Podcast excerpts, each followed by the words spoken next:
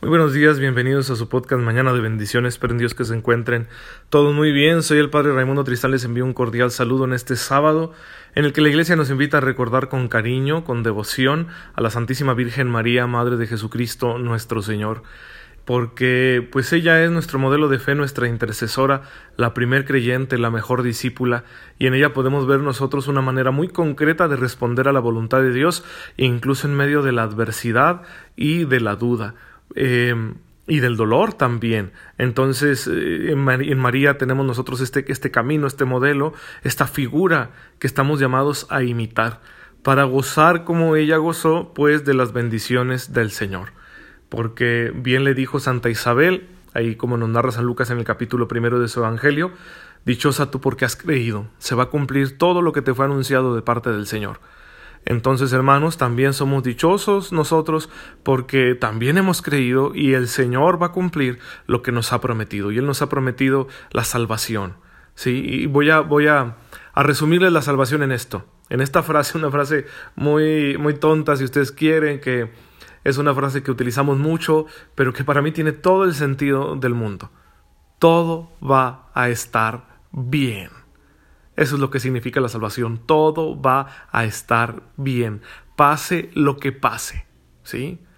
Porque la salvación es perdón de nuestros pecados, porque la salvación es gracia para enfrentar la vida, porque la salvación es felicidad para gozar la vida, y porque la salvación a fin de cuentas es el encuentro definitivo con Dios en el reino de los cielos una vez que hayamos cruzado el umbral de la muerte. Así que todo va a estar bien, y con esa convicción podemos vivir nuestra vida entera eh, de manera que, que, si algo pasa, que si tienes alguna decepción, alguna frustración, tienes que enfrentar algún reto, no te desanimes. No te desanimes, experimenta la fuerza de la salvación. Y claro, entre más hagas tuya esta verdad, más capaz serás con la gracia de Dios de transformar tu propia vida y tus circunstancias en algo mejor de lo que tienes ahora. Así que pues adelante, ¿verdad? Es lo que el Señor quiere decirnos hoy. Y en el Evangelio que, la iglesia nos presenta para la misa del día de hoy, Jesús dice precisamente eso. Miren, ustedes me aman, entonces el Padre les va a dar lo que pidan en mi nombre. Entonces hay que creernos esto. Y claro, eh, podemos pensar tantas cosas superficiales, algunas quizá un poco urgentes, ¿no? Como cuando tenemos un problema de salud. Pero yo pienso principalmente en esto. Dios mío, dame mi conversión. Dame esa gracia. En el nombre de Jesús, de Jesucristo, tu amado Hijo, dame la gracia de mi conversión. Concédeme, Señor, para ti nada es imposible, que yo, aun en medio de mis limitaciones y pecados, pueda responderte como te respondió la Santísima Virgen María. Eso es lo que le pido al Señor. Porque reconozco hoy en día que yo no, no, no le, vamos, voy a decir algo fuerte, no le pertenezco al Señor en mi corazón completamente. Oh, mi corazón tiene tantos pedacitos que están jalonados por otras cosas. Sí. Entonces no le, no le pertenezco completamente. Por eso sigo pidiendo mi conversión. Y lo hago en el nombre de Jesús, porque amo a Jesús. Con un amor así limitado, ¿no? Y, y que no es el mejor, pero lo amo. Entonces, en nombre de Jesús, dame, Padre, mi conversión para que pueda responderte como tú quieres, para que pueda actuar en la vida como tú quieres, haciendo lo recto, haciendo tu voluntad, haciendo el bien, vamos, que, que no tenga miedo yo de salir de mi comodidad para, para ser responsable, para hacer el bien a los que me rodean, para realizar, para llevar a cabo la lucha cristiana que no es otra que ahogar el mal en abundancia de bien, ¿sí?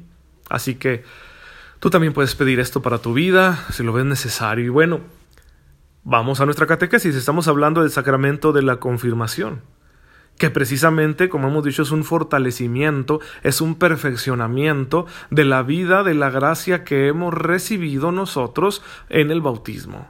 ¿Sí? Por la imposición de las manos y la oración de los apóstoles, de los obispos y presbíteros, recibimos nosotros la plenitud del Espíritu Santo.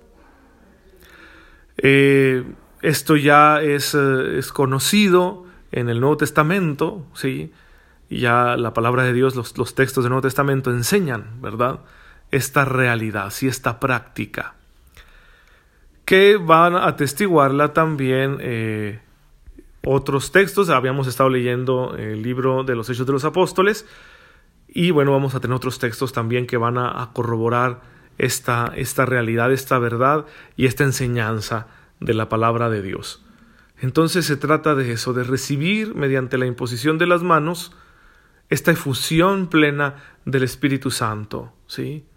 Para que nosotros nosotros seamos partícipes de este poder del Espíritu Santo, ¿verdad? Bien. E, es muy interesante por lo que dice, por ejemplo, la carta a los Hebreos en el capítulo sexto. Habla de una serie de verdades, ¿sí?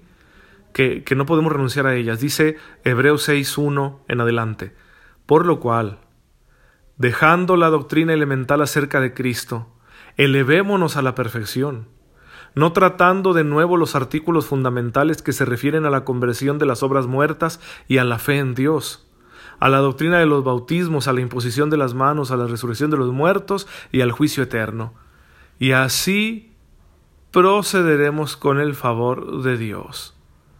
Porque a los que una vez iluminados gustaron del don celestial y fueron hechos partícipes del Espíritu Santo y experimentaron la bondad de la palabra de Dios y las poderosas maravillas del siglo por venir y han recaído, imposible es renovarlos otra vez para que se arrepientan, por cuanto crucifican de nuevo para sí mismos al Hijo de Dios y les ponen a la ignominia pública. ¿Sí? ¿Qué significa? Que, que si nosotros ya conocemos esta verdad y luego renunciamos a ella, pues estamos crucificando a Jesús de nuevo. ¿sí? La carta a los hebreos dice, hay que progresar en el conocimiento de Dios. O no te quedes con los artículos fundamentales. No hay que ir por más, ¿sí? No dejemos nosotros esto que creemos. No dejemos nuestra fe en el Espíritu Santo. Y estos artículos fundamentales, la, carta a los hebreos da algunos. Los bautismos, la imposición de las manos, la resurrección de los muertos y el juicio eterno. Que es algo semejante a lo que el eh, credo pretende hacer, ¿sí? darnos un resumen de los artículos fundamentales de nuestra fe. Entonces no renunciamos a ellos, porque si renunciamos a ellos es como estar pisoteando la gracia de Dios. Es como decir, voy a volver a crucificar a Cristo. Sí. Porque yo ya experimenté la maravilla del Espíritu Santo, pero luego lo aviento. Ya no lo quiero. Bueno, qué gran egoísmo, ¿no? Es el que está presente cuando se da esa realidad. Bien, hay otros textos todavía en, en San Pablo y también en la primera carta de San Juan, que habla de la efusión del Espíritu Santo como una unción y un sello que es infundido sobre los cristianos. Y por eso la iglesia antigua encuentra en el rito de la unción con aceite perfumado un signo que expresa este significado de que recibimos una unción y un sello del Espíritu Santo. ¿sí? Por eso la iglesia utiliza el santo crisma, que es un aceite vegetal, ¿verdad? Por lo general de oliva, eh, que está perfumado con una, una esencia ¿no? que, que se compra para eso, se perfuma, de manera que tiene ese buen olor y bueno, con él somos ungidos en la confirmación para significar, para representar el sello del Espíritu Santo que recibimos en nuestras almas en este sacramento de la confirmación. ¿sí? Así que aquí tenemos las advertencias de la Escritura para que conservemos nuestra fe en la efusión del Espíritu Santo mediante la imposición de las manos que todos recibimos en la confirmación. Y de esta manera nosotros eh, perfeccionamos lo que recibimos en el bautismo, quedamos unidos más explícitamente a la Iglesia, por eso también como una señal de esto se procura que sea el obispo el que conceda el sacramento de la confirmación,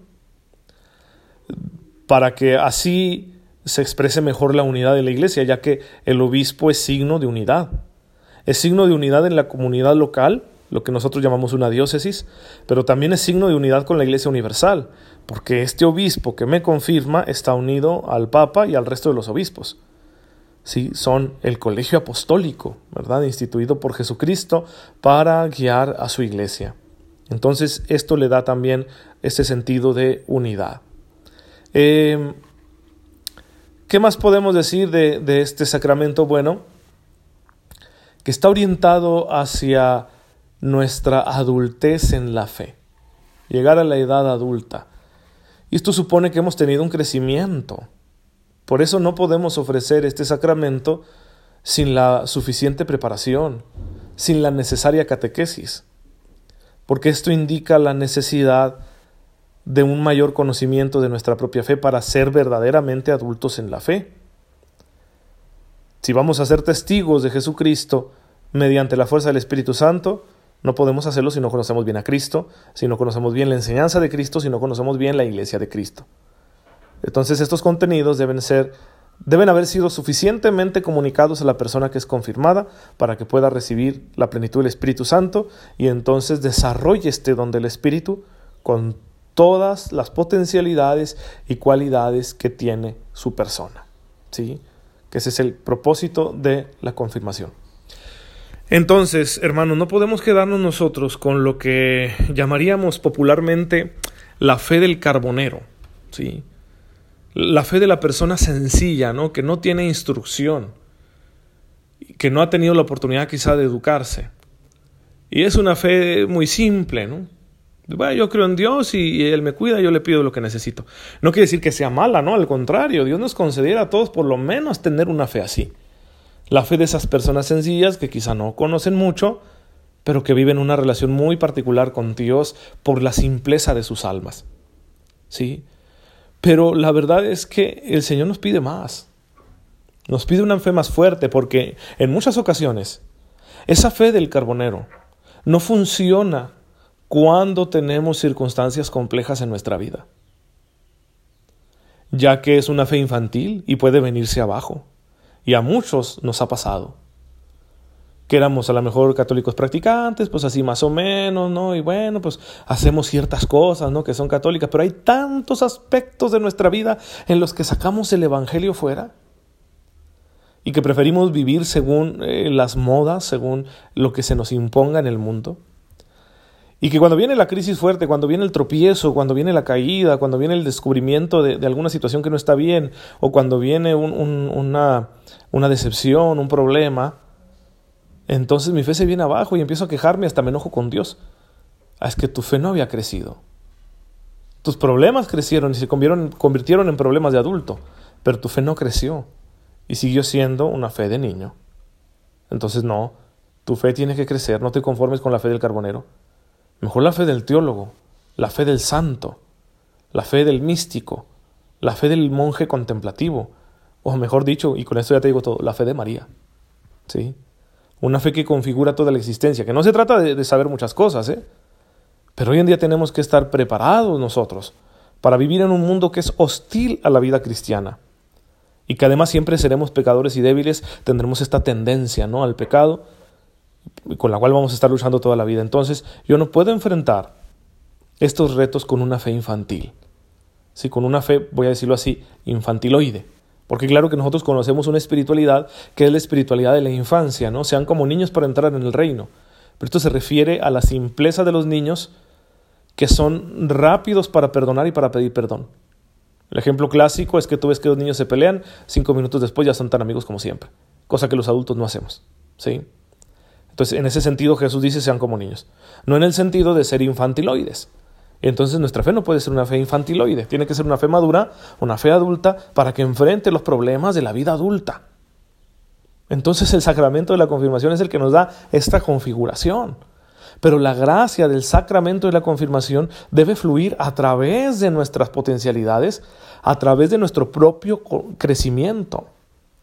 Por eso la necesidad de formarnos antes de recibir el sacramento de adquirir una catequesis suficiente que nos forme en la fe, que ilumine nuestras conciencias para que podamos vivir las exigencias morales del Evangelio con la fuerza del Espíritu Santo y todavía más, que anunciemos esto, que anunciemos el modo cristiano de vivir a los que nos rodean.